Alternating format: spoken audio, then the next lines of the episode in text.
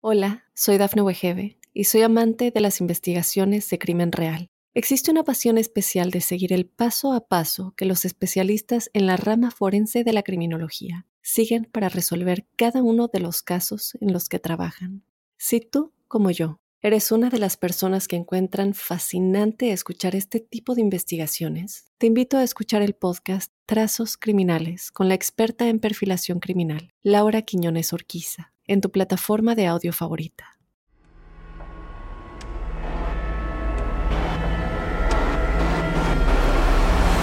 Observador Paranormal. Óyenos audio. Bienvenidos sean observadores y observadoras a otro nuevo programa de Observador Paranormal. En esta ocasión vamos a estar hablando de las leyendas de fantasmas en México. Esas historias que nos contaban nuestras abuelitas o nuestros papás para darnos miedo regularmente en fechas de Día de Muertos. Y como todos los episodios me encuentro con mi amigo Roberto Belmont está conmigo en los micrófonos. ¿Cómo estás, mi querido Robin? ¿Qué tal, mi querido Juan Manuel? ¿Cómo andas? La verdad es que es un gusto, un gusto de poder compartir siempre contigo el micrófono. Este tema que la verdad a mí de pronto me, me, me causa... La verdad es que no sé si miedo, este me, me, causa más intriga de cómo es que se generan las leyendas. Sí, claro. Porque No, que tiene me- como unos huecos medio raros, ¿no? Ajá, exactamente, que de pronto es como de... Porque hay como historias tan parecidas en diferentes lugares, ¿no? Que, que de pronto es como de, no, la llorona, ¿no? Por ejemplo, ¿no? Que es de lo que vamos a llegar a hablar, o como estos, es- e- estos casos que pueden ser como muy, muy parecidos, pero que a mí lo que me, me parece muy interesante es cómo se convierten en leyenda. Pero lo curioso es que las historias casi siempre llevan a donde mismo. Al final de cuentas como que mantienen su esencia, ¿no? O sea, como que la esencia, por ejemplo, el caso de La Llorona, que tiene tantas variantes, tantas vertientes, al final comunican este mensaje de un fantasma en pena, en soledad. Y varios, que vamos a mencionar en este programa, conjuntan eso mismo, ¿no? Como son leyendas que mayormente son de estos fantasmas o de personas que quedan errantes en, en este, pues ahí conviviendo con la gente, conviviendo entre nosotros. Porque yo creo que en definitiva es como una de las leyendas más, este, pues más sonadas, ¿no? Yo creo que no hay gente que no, o sea, que tú le digas, oye, ¿te ¿sabes la leyenda de la Llorona? Igual no, no se la saben perfectamente cómo es, pero la referencia es, ah, claro, ¿no? La mujer que llora por sus hijos. Que esa es como referencia que todos, yo creo que hasta pregunta, pregunta de examen de sexto de primaria. Sí, Ah, exacto. ¿Quién ¿no? es la Llorona? Y sobre todo que también ha, pues digamos, cruzado un poco fronteras. Si la gente se fija un poco que tuvimos ese programa, eh, si no lo han escuchado, se los recomendamos mucho, en donde hablamos de la Dama de Negro, acerca de las obras de teatro condenadas. Por supuesto. Y si lo escuchan, pues la Dama de Negro es una variante de una llorona, precisamente. A mí me gustaría dejarlo al final, ¿no? Porque entre todas esas variantes, pues nos gustaría compartir como todo lo que encontramos, ¿no? Con respecto a, a- este gran personaje. Nos gustaría ir entrando en tema pensando en otros, en, en otros fantasmas eh, que se convirtieron en leyendas.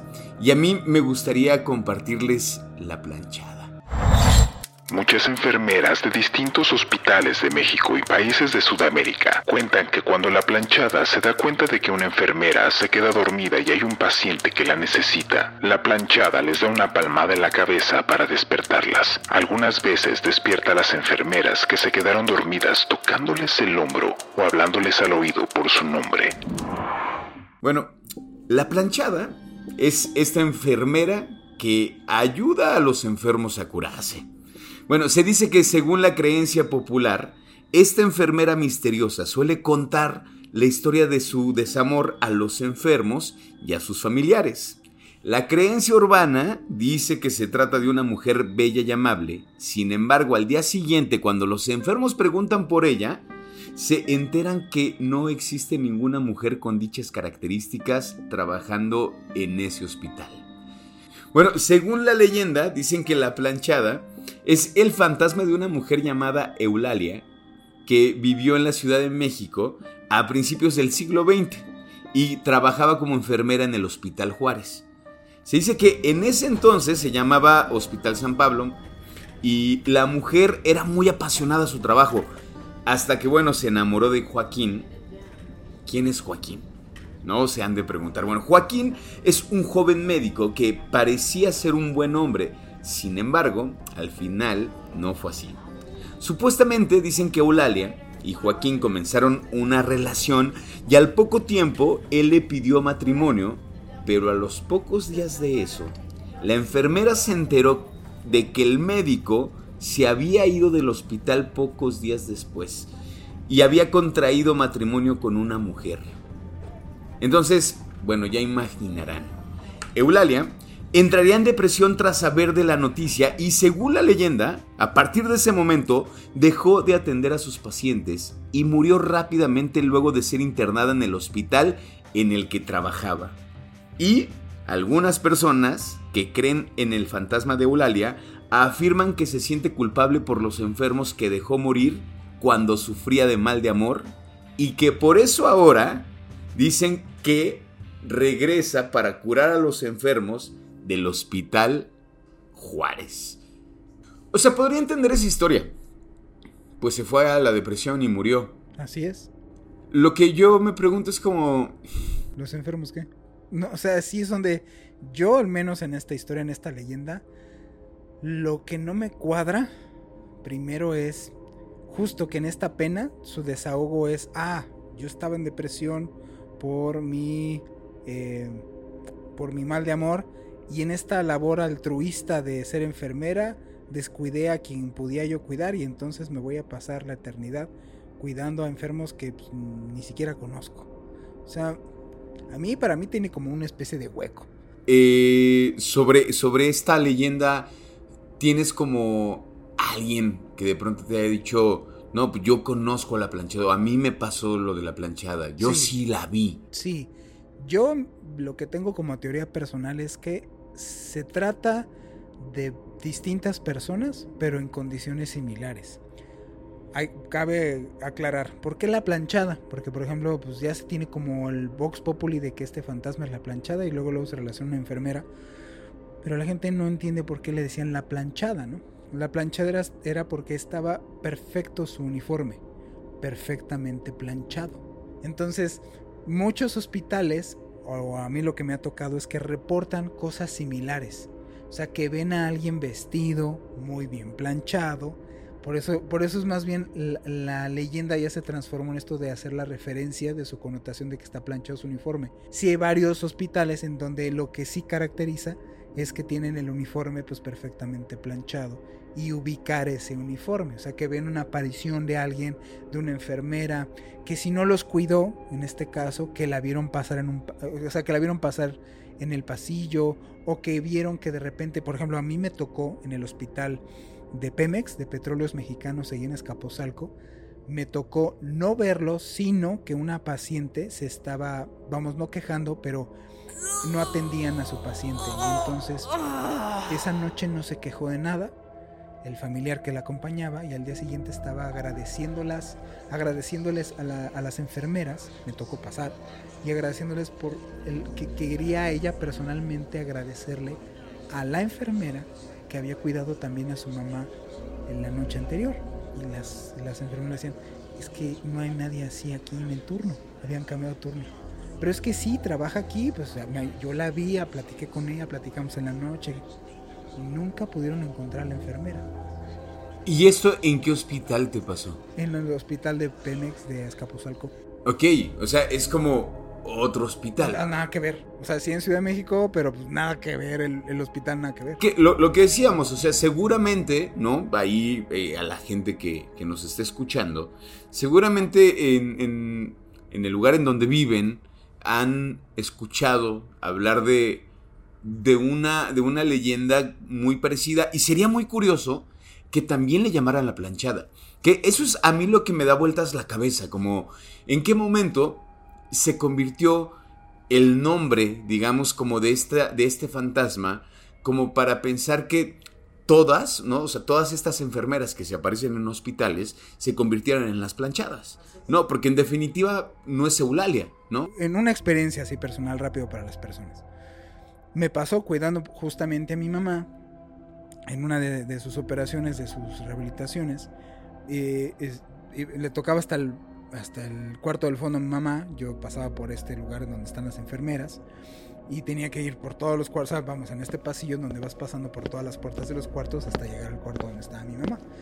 Iba yo caminando en este pasillo pensando en 20 cosas más, ¿no? O sea, más bien en, lo que estaba pasando con mi mamá, en cosas que tenía yo que resolver, en cosas del trabajo, en fin. Y iba en este pasillo caminando y volteando a los cuartos, ¿no? Volteando este, hacia, hacia el interior de los cuartos. Y en uno de tantos cuartos voy pasando y veo con las luces apagadas en donde tendría que ir en este hospital de Pemex, tendría que ir una persona o ponen como un silloncito donde va este familiar a acompañar y veo una silueta de una persona, una silueta negra, negra, se vio oscuro, pero una silueta perfecto que le vi hombros, cabeza, moverse, girar un poco la cabeza a la hora que yo pasé, como que nos vimos, estar sentado en la oscuridad. Y la vi y me vio, volteó y yo me seguí de largo. Y entonces fui buscando los números, fui buscando y es cuando me doy cuenta que es el último cuarto. Y ya pues entro, prendo las luces y ahí me espero. Viene una enfermera por mí y me dice, ¿sabes qué? Tu mamá no viene muy bien. La vamos a cambiar de este cuarto. La vamos a mandar a un cuarto que está al inicio del pasillo para que quede enfrente del módulo de enfermeras. Ok, entonces si quieres y gustas, mejor vente y vamos para allá. Queda en el cuarto tal. Ah, ok. La enfermera se adelanta, yo salgo atrás de ella, la enfermera ya muy adelante, y entonces ya no voy viendo hacia los, hacia los cuartos. Pero me llamó la atención este cuarto en donde pues, había una persona, ¿no? Con la luz apagada adentro. Entonces, voy pasando, volteo este cuarto, sigue apagado, volteo. Y esta silueta está parada. Esta silueta ya no está sentada. Está parada en el sillón. Le alcanzo a ver piernas, le alcanzo a ver brazos, pero ya la veo negra, negra, alta, y le alcanzo a ver dos piquitos arriba. Entonces lo veo, la veo parada la silueta esta, ya arriba del sillón. Ya en, un, ya en una actitud, o sea, eso ya, ya no era discreto. Lo primero era como muy discreto. Esto era, ya te vi, ya te vi. O sea, ya te noté. Sí, sí, sí. Eso no era una enfermera que ayudaba, enfermeros. Eso no era es más, me dio la sensación de que eso no era, ni nunca fue una persona. Y no sabes eso, no sabes, no sabes la historia que hay detrás de todo eso y, la muerte de la gente y las cosas que jalan a la hora de estarte muriendo. Y eso me toca ver. Lo veo y como ya, bueno, ya en ese entonces ya llevaba bastantes años eh, tratando de investigar cosas y ya sé que lo primero que buscan es tratar de intimidarte para vincular contigo. Por eso la actitud amenazante, para intimidarte. Entonces lo volteé a ver y automáticamente puse mis audífonos para mandar mi, cabeza al mundo de la fantasía y tratar de no clavarme, porque como que sentí que eso era, te estaba esperando. O sea, estaba esperándote en el cuarto. Sí, por supuesto. Claro, claro, claro, como en un, en un sentido como de sé que vas a volver. Así es. Y entonces, eh, este rollo de la planchada se podría prestar que también tiene que ver que hablamos de uno de los lugares con más actividad paranormal que puede llegar a vivir cualquier persona. Sí, por supuesto. Y, no sé, bueno, como en, en, esa misma línea, ¿no? De, de lo que es la planchada, que vemos que ya han pasado muchísimos años y que se ha convertido en una leyenda, o sea, a principios del siglo XX, pues este siguiente personaje que nos vas a comentar, que justamente a mí es cuando, de nuevo, ¿no? Me hago esta pregunta, pues ¿cuántos años? Porque este es más viejo. Sí, este es muchísimo, muchísimo más viejo. La mulata. Vamos a hablar acerca de la mulata de Córdoba. Se decía que se le veía la mulata de Córdoba en distintos puntos y a la misma hora, y llegó a saberse que un día se le vio al mismo tiempo en Córdoba y en México. Por todas partes se hablaba de ella y en diferentes lugares de la Nueva España. Su nombre era repetido de boca en boca. Pues la historia dice que la mulata de Córdoba fue una mujer condenada a la hoguera por el Santo Oficio. O sea, con este asunto de la, de la Santa Inquisición que hubo aquí, o sea, ahí échenle cuántos años estamos hablando que tiene esta historia. cerca de la costa del este de México, o sea, en Veracruz, por eso es la mulata de Córdoba. Se le atribuía el poder de la eterna juventud y ser la abogada de los casos imposibles, como los de los obreros desempleados y mujeres solteras. Esta mujer se dice que ayudaba a la gente pobre, se dice que ayudaba a los desvalidos. Era 1618, en Villa de Córdoba de los Caballeros, la actual Córdoba obviamente. Vivía una mujer llamada Soledad, que era esta mulata. Nadie sabía su origen, ni su domicilio, ni quiénes eran sus familiares. Y también se decía que su belleza era incomparable, hacía que los hombres, pues muchos hombres la pretendieran. Era una mujer eh, que era mestiza, era considerada en ese entonces, digamos, para esa época, pues vista menos. Los mulatos no eran gente proveniente de la alta alcurnia ni de la clase alta. Entonces no era bien visto que los hombres se fijaran mucho en esta, en esta mujer, sobre todo pues estamos hablando de españoles o cosas así que volteaban a ver a la mujer de Córdoba y no era de su agrado que voltearan a ver a la mujer de Córdoba. También se dice que en el pueblo se rumoraba que ella era, una, era muy buena para curar por medio de hierbas y rituales, o sea, se menciona que ella era como una especie de bruja, como una especie de curandera.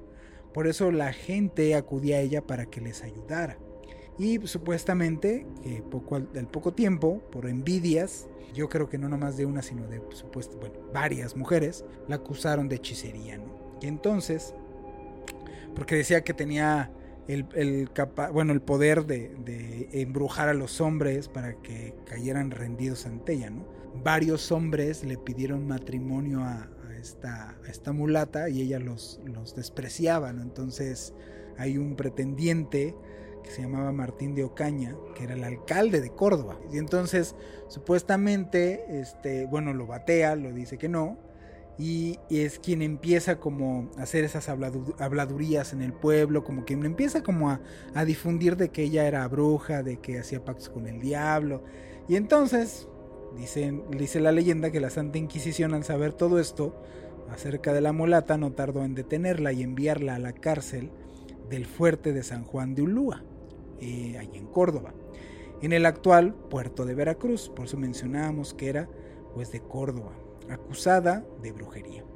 El castigo que le impusieron a esta pobre soledad pues, era terrible, la condenaron a muerte. Y cuando fue detenida en el, bueno, en el Tribunal de la Santa Inquisición, eh, lo único que pidió eh, al carcelero, a quien la tenía custodiada, al custodio, que si le pudiera dar una este, un carbón para poder dibujar. Y lo que hace es dibujar un barco en, adentro de las, de las celdas. Y entonces, ¿cuál sería su, sorpresa después de que dibujó el barco? Unos dicen que, que al carcelero le dijo, ¿qué es lo que le falta a este barco? No, pues está muy bien, le falta navegar, ah, pues me voy a navegar en él. Y, este, y otros dicen que de repente ya lo único que vieron es que eh, ya no estaba ella dentro, ni tampoco el dibujo del barco, y otros aseguran, otros más envalentonados aseguran en que la leyenda es de que a ella la vieron meterse físicamente a este barco dibujado y perderse como si fuera el mar adentro en la cárcel.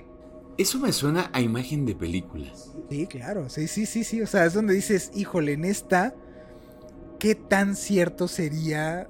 Porque digo, si voy a hablar en un plano así totalmente más bien coloquiales, pues esta más bien se ligó al carcelero o al... O sea, si yo lo pusiera en un sentido más lógico, diría yo, a ver, lo que sucedió es que esta, con sus encantos, más allá de con sus hechizos, pues se convenció al custodio y entonces le dijo que huele muchacho, usted está, no está tan feo y yo estoy guapa, ¿cómo ves si me vas dejando que me vaya? Tú dices que si ya me culparon de bruja, pues tú les dices que el diablo vino por mí y me deja salir y algún pago nos hemos de, de encontrar para que tú tengas, ¿no? Y que yo me pueda ir. A mí eso me suena más lógico que si el barco. Sí, claro. A mí, a mí me suena... Bueno, fíjate que la historia del barco me gusta mucho. O sea, Está como, romanticona, como, ¿no? como imagen me parece bien poderosa. O sea, imagina como... Y de pronto me pidió carbón. Y entonces dibujó un barco. Volteo. Cuando volteó a ver el dibujo de nuevo, estaba ella abordando el barco. Lo que, lo que es, o sea, vamos, la parte que en mi opinión es como eh, de destacar para hacerla un poco fidedigna es que sí se tienen registros de la Santa Inquisición de esta persona. O sea, la leyenda crece y la leyenda se conforma porque estos escritos, esto que les estamos platicando a ustedes, está tal cual descrito en los papeles de la Santa Inquisición. O sea, se hizo famoso este caso porque está descrito tal cual de que así, de que ella pintó el barco y ella en este barco se fue, está descrito en los, en los papeles de la Santa Inquisición. Entonces, híjole, no sé, o sea, ahí, al menos me da la duda de decir qué es lo que habrá sucedido con esta persona, ¿no? O sea, de que entonces podía manipular o hacer cosas relacionadas a brujería, pues puede que sí, puede, no sé, no sé. Peco yo creo que de, de poco imaginativo, pero no me convenzo de una mujer que pueda llegar a dibujar un barco en una pared y que se vaya navegando. Sí, yo tampoco, pero me gusta. En definitiva, me sigue gustando esa imagen y me quiero quedar con ella. bueno, nos vamos a ir a un pequeño corte.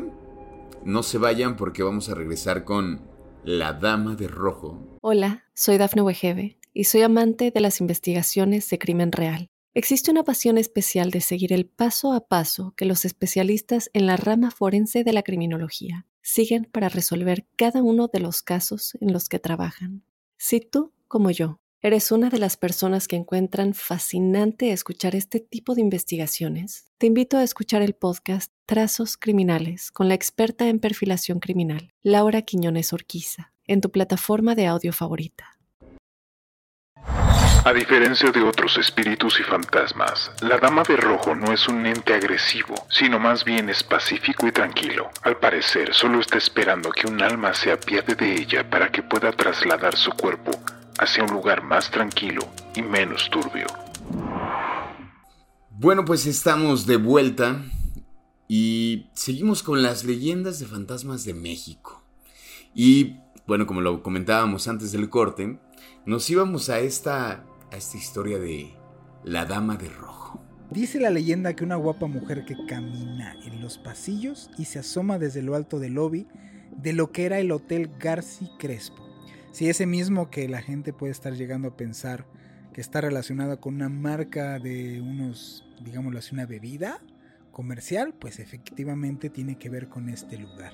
Dice que todo inició en la década de los años 40, cuando el Hotel Garci Crespo, el más grande de Tehuacán y del estado de Puebla, en ese entonces estaba en su esplendor. Ahí llegó a hospedarse una dama de nombre Marina Lascurain. Obviamente está, ya por el apellido podemos saber de que se trata de una persona de la, de, la, de la, alta sociedad. De la alta sociedad, sí, o sea. ¿no? Bueno, entonces, ¿qué pasó con Marina Lascurain? Dicen que esta señora, que provenía de una, de una, una familia de, la alta sociedad de la Ciudad de México, era poseedora de una gran belleza. Y ante la belleza de esta mujer, uno de los trabajadores, volvemos a este conflicto que existía de que hay un hombre en donde se empieza a, fijar en esta mujer bella, tipo la mulata de Córdoba, uno de los trabajadores que laboraba en ese hotel se enamoró perdidamente de ella. No encontraba la forma de cómo acercarse a él y decide decirle sus, sus, sentimientos a esta persona, ¿no? a, a Marina Lascurain. Fue así como durante un tiempo la estuvo cortejando y la dama sabía bien del plan que él tenía, ¿no? Y le tomó el juego. O sea, pa' pronto le dio largas, pa, pronto le dio en este jueguito conocido como estire y afloje. La mujer le dijo que ella solo quería una aventura, ¿no? O sea, que obviamente no se iba a casar, a tener hijos, ni una próspera vida.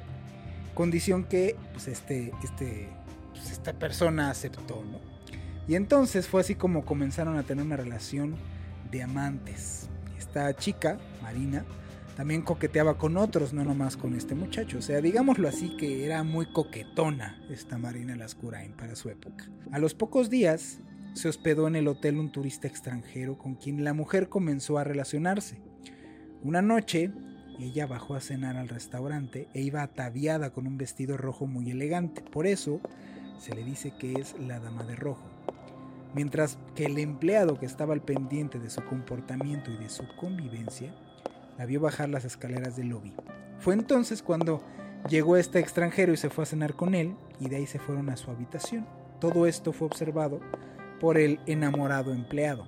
Espero que el hombre se fuera de la habitación y una vez que lo hizo, entró, discutió con Marina y la ahorcó.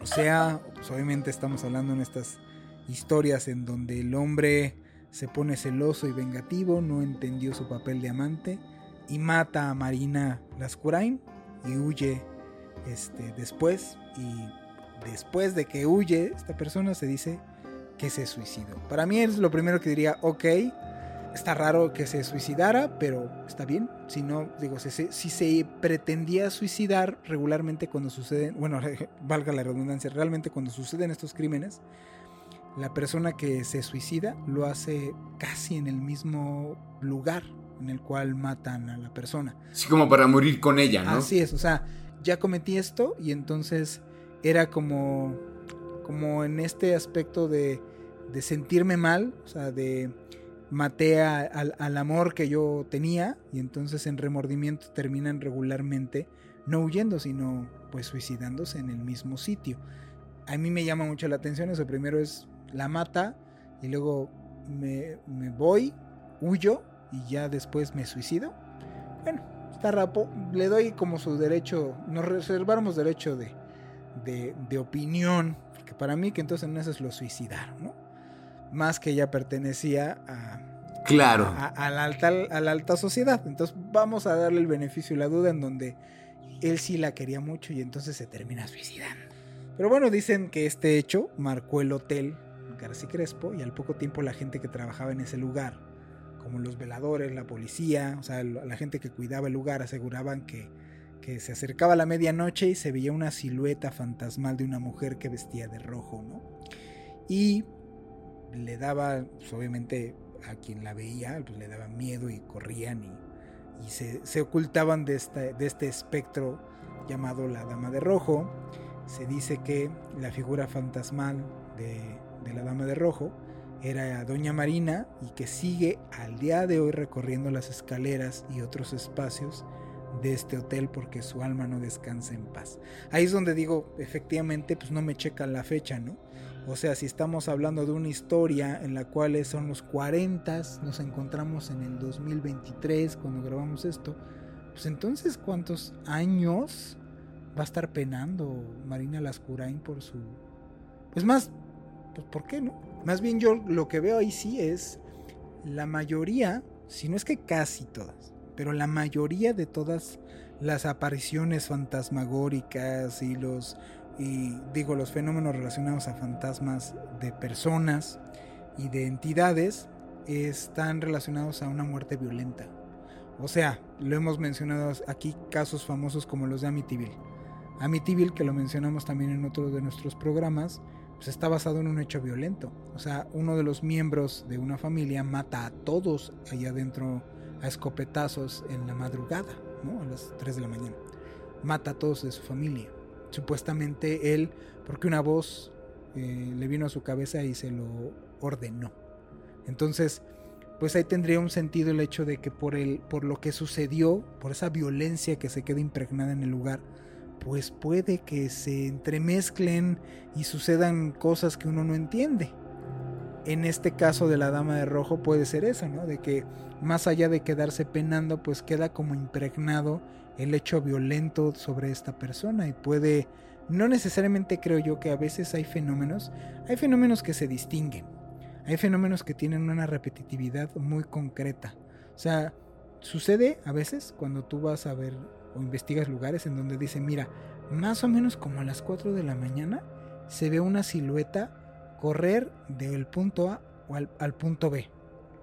Y no todas las noches y algunas veces. Y hay otras en donde te dicen, aquí, por aquí, más o menos se aparece. Pero fíjate que también se aparece allá. Y fíjate que también se aparece acá. Entonces, a mí en esa diferencia me habla primero de... En el primer caso es como una especie de vestigio una especie de eco que queda resonando todo el tiempo en ese lugar.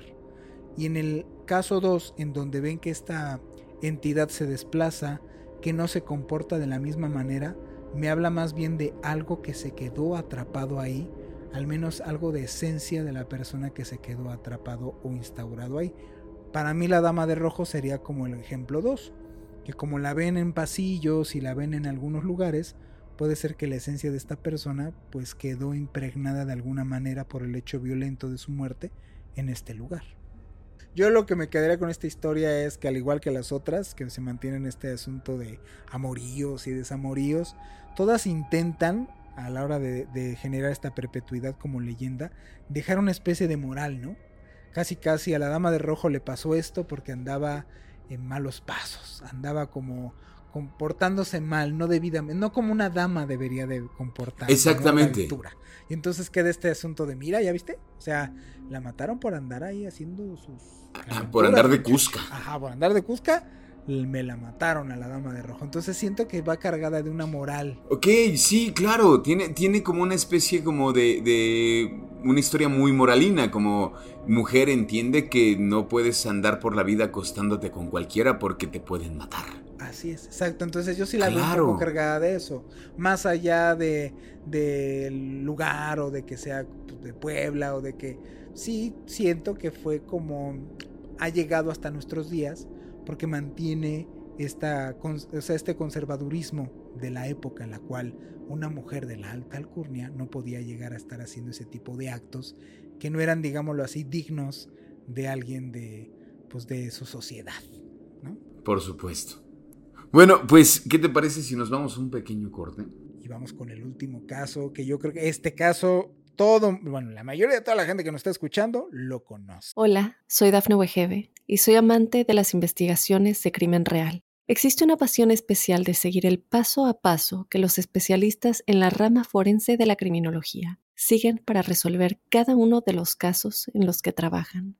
Si tú, como yo, ¿Eres una de las personas que encuentran fascinante escuchar este tipo de investigaciones? Te invito a escuchar el podcast Trazos Criminales con la experta en perfilación criminal, Laura Quiñones Orquiza, en tu plataforma de audio favorita. En octubre de 2013, la leyenda de La Llorona fue declarada Patrimonio Cultural Intangible de la Ciudad de México por la Asamblea Legislativa. En esta leyenda se afirma que si la escuchas a corta distancia, se encuentra realmente lejos de donde estás, pero si su alarido es apenas perceptible, quiere decir que está muy cerca de ti, tal vez demasiado cerca. Otra historia similar cuenta que si la llorona está deambulando en la calle y la ves, no puedes quitarle los ojos encima o de inmediato aparecerá a tu lado. Regresamos a esta última parte observadoras y observadores, vamos a hablar de la llorona. Entonces, comenzaríamos mencionando que el espectro de la llorona forma parte de la entidad de, pues, de México o de la cultura hispanoamericana, ya que, como vamos a mencionar acá, vamos a pues vamos a ver que no solamente la Llorona llegó a México, sino que esta leyenda se ha pasado a otros países pertenecientes a Latinoamérica, ¿no? En donde la leyenda de la Llorona ha, pues ha transminado hasta nuestros días, casi, casi teniendo las mismas o específicas partes de su historia, solamente entremezcladas o algunas omitieron algunas partes y otras modificaron otras, pero se mantiene la esencia de esta historia impactante que vamos a platicar un poquito en este momento. Y que yo creo que lo interesante de cómo es que sucede en México y cómo sucede en los países latinoamericanos tienen algo muy en común, que es el hecho de que la mujer es indígena. Así es. Y eso, a mí fue como, ok, digo, pensar como en la llorona de Guatemala, en la llorona de este Nicaragua. de Nicaragua, ¿no? O sea, como cómo se comparte la idea de que esa mujer era una mujer indígena. Y entonces yo me pregunto, ¿en dónde fue que nace? Pero por eso hay un, digamos, como un inicio, ¿no? Un preámbulo. El preámbulo que es la, la llorona prehispánica. Así es. O sea, en esta historia podemos mencionar que hay dos vertientes importantes, al menos en México, que es la llorona prehispánica y la llorona colonial. Y en la llorona prehispánica se habla de Chocasihuatl, o sea, la primera de todas las madres que murió al dar a luz. Según cuentan en el lago de Texcoco, flotaban los restos de la mujer y de su hijo, quienes por la noche cazaban a cualquier viajero que hubiera perdido el rumbo.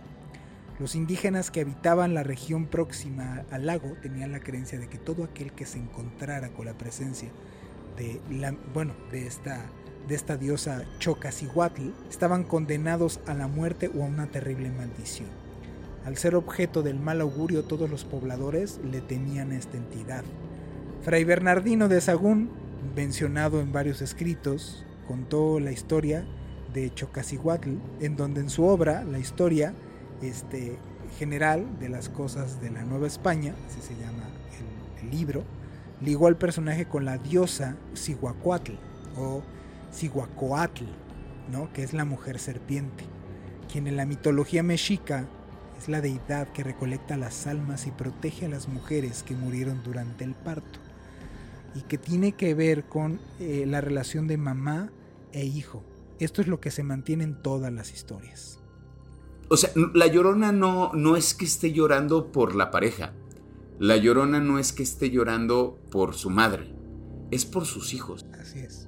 Eso eh, es como el hilo conductor para mí. De todas. de todas las de lloronas. Todas es, esta pen, es, es esta pena que tiene una mujer porque algo le hizo a sus hijos. Porque esa es la a donde pasamos a la historia más conocida o a la versión más conocida que tenemos todos, al menos los mexicanos, acerca de esta personaje en donde la llorona llora, por eso es la llorona, llora por sus hijos, pero ella asesinó a sus hijos. Exactamente. Esa es, esa es la parte en la cual se hace la división con esta versión prehispánica en donde ya la mamá mata a los, a los hijos. Exactamente, bueno, es la llorona de, de Ciudad de México. Así es. En México, la historia de la Llorona se ubica en el inicio de la época de la colonia y la mujer es indígena de nombre Luisa.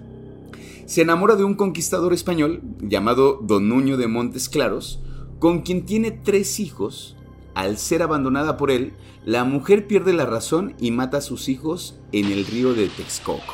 Bueno, entonces después de eso se cuenta que es apresada y la condenan a muerte y se dice que su alma desde entonces comienza a penar y llora por sus hijos cerca de cerca del del, del, del lago de Texcoco. Del lago, exactamente. Ahí es donde se empieza a extender porque es después dicen que es cerca de cuerpos de agua, o sea, cerca de los lagos, cerca de los ríos, supuestamente esta entidad se aparece.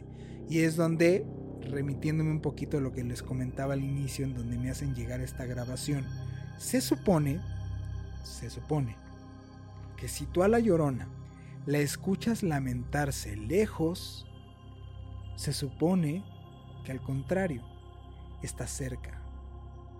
Y si la escuchas muy cerca a la llorona, se supone que se encuentra lejos. En la grabación lo que se alcanza a escuchar es a la llorona o a una persona, una mujer, no dice ninguna palabra, no se queja, se oye un lamento y unos gritos muy feos, muy fuertes a lo lejos, y los perros del lugar están ladre y ladre y ladre. Esta persona o esta cosa o esta...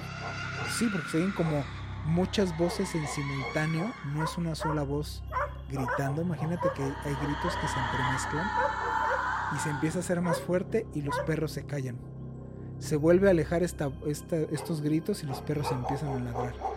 A mí lo que me trasciende en esto es quién me lo compartió. Porque si esto alguien, no sé, lo veo yo en, en YouTube o lo veo en alguna red social, diría, esto es falso.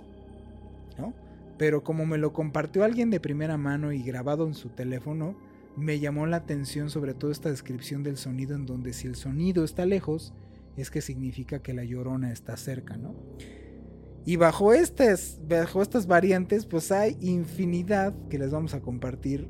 Vamos a hablarles, por ejemplo, el caso de la llorona guatemalteca. Sí, por ejemplo, en, en la llorona en Guatemala se dice que llevaba por nombre María y que era una mujer mestiza o criolla de la alta sociedad.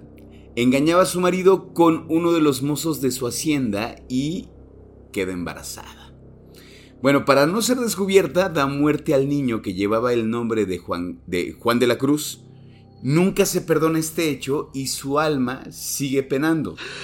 Acá, lo que pasa con la de Guatemala se dice que cuando se escuchan sus lamentos de cerca, eso significa que está muy lejos. ¿Ya ves? Igualita la del Estado de México. Pero que si se oye a lo lejos, pues eh, está muy cerca.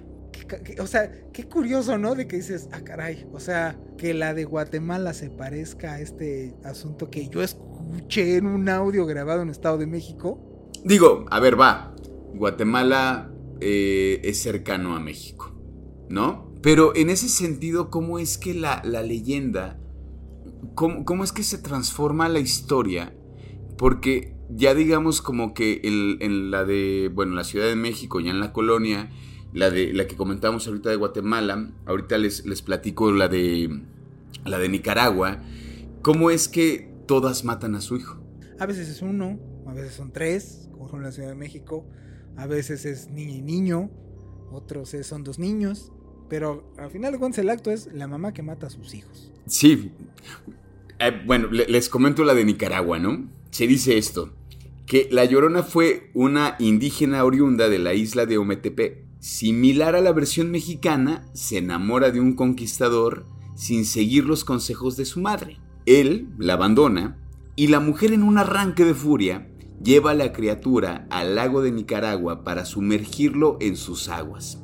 De último momento se arrepiente y se lanza para salvarlo, pero ya es demasiado tarde. No, no sé si quieras compartir la de Perú. Sí, les comparto la, la llorona de Perú que dice que en Perú se tiene la creencia de que los sollozos de la llorona avisan la muerte de las personas cercanas, aquellos que han osado entrar a las huacas. Estas son vestigios de los monumentos antiguos indígenas y por eso son muy pocos los que se atreven a hacerlo. La leyenda abarca desde la costa norte hasta la sierra peruana. Y por último, pues si nos pudieras compartir La Llorona de Uruguay. En, esta versión eh, se dice que la mujer y su hijo fallecen en una noche tormentosa en uno de los más importantes lagos de Montevideo. Bueno, esto en el, en el Parque Rivera. Se, dice que por ello durante los temporales nocturnos se escuchan los lamentos de la mujer cerca de los lagos. Y a mí, me gustaría nada más, antes de que nos vayamos, comentar esta, que, que es la de Aguascalientes, o sea que tiene su propia versión. Bueno, en nuestra tierra se cuenta que esta mujer es una mujer de sociedad que es joven, bella, y se casa con un hombre mayor, bueno, responsable, cariñoso, que la consentía como una niña, la que sintiéndose consentida despilfarraba pues todo el dinero, ¿no? todo lo que le daba el, el, marido. Tiene nombre y se llama Marisa López de Figueroa y tuvo varios hijos. Pasaron los años y el marido enfermó gravemente y al poco eh, tiempo murió y entonces al final le quedan pocos recursos a la señora y al sentirse inútil al trabajar y sin dinero para mantener a sus hijos, lo pensó mucho, pero un día eh, los reunió a, los cuatro diciéndoles que los iba a llevar al paseo del río de los Pirules, de nuevo, un río. Los chamacos saltaban de alegría, ya que era la primera vez que su madre los llevaba de paseo al campo. Los sube al, carruaje, salen de su casa eh, llegaron al río y entonces este, los bajó del carro y fue aventando de uno a uno a sus hijos. Se dice que cuando los niños caían, pues que las manitas les hacían señas como que se estaban ahogando, como de mamá, o sea, como esto ya no es divertido, me estoy ahogando. Pero ella pues era muy fría y entonces veía cómo, el, río se los iba llevando, haciendo gorgoritos con el agua a los pobres niños. Y pues se quedó ahí viéndolos. Dicen que ella se fue del lugar, eh, pero que el remordimiento la hizo, la hizo regresar y pues también se mató. Y bueno, esa es la, como la historia que se cuenta en, en Aguascalientes. Yo creo que todas las historias que hemos comentado aquí, o las versiones de La Llorona que hemos comentado aquí, esta última que compartiste, yo creo que al menos a mí me, me deja la sensación de ser la más creíble de todas, ¿no? Porque una mamá, a final de cuentas, no creo Digo, hay de todo en esta vía del Señor. Pero creo que sería más difícil que una mamá con el sentimiento de, de maternidad se deje derrumbar por el desamor. Imagínate cuántas no habrían así. Claro. Híjole, sí creo, a mi experiencia, que alguien que murió en esas condiciones pudiera llegar a quedarse atrapado ahí, pues no sé cuánto tiempo. Ay, pues bueno, eh, los dejo con esta reflexión de que, pues antes que otra cosa, todo lo que escucharon aquí, que estamos leyendo, ahora sí que estamos leyendo parte de las leyendas que nos han heredado nuestros ancestros, no crean nada de lo que hemos compartido, más bien lean, investiguen y sobre todo cuestionense de las cosas que les suceden, pues todos los días los sucesos paranormales nos pueden pasar a cualquiera de nosotros, incluso mientras estamos escuchando mientras están escuchando este programa. Mi nombre es Juan Manuel Torreblanca, me acompañó mi queridísimo Roberto Belmont. Un gusto estar de nuevo acá y no dejen de observar que las cosas pueden pasar, como lo acabas de decir, en cualquier momento.